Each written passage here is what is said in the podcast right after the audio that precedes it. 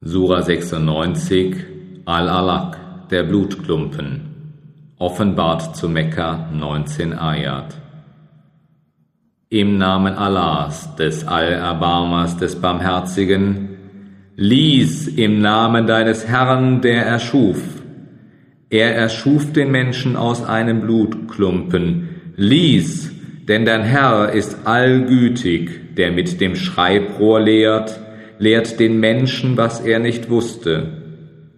Doch nein, der Mensch übt Gewalttätigkeit, weil er sich im Reichtum sieht.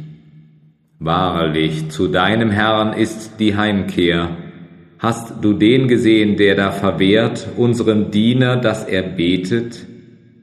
Hast du gesehen, ob er auf dem rechten Weg ist oder zur Gerechtigkeit auffordert? Hast du den gesehen, der ungläubig ist und sich abwendet? Weiß er nicht, dass Allah ihn sieht?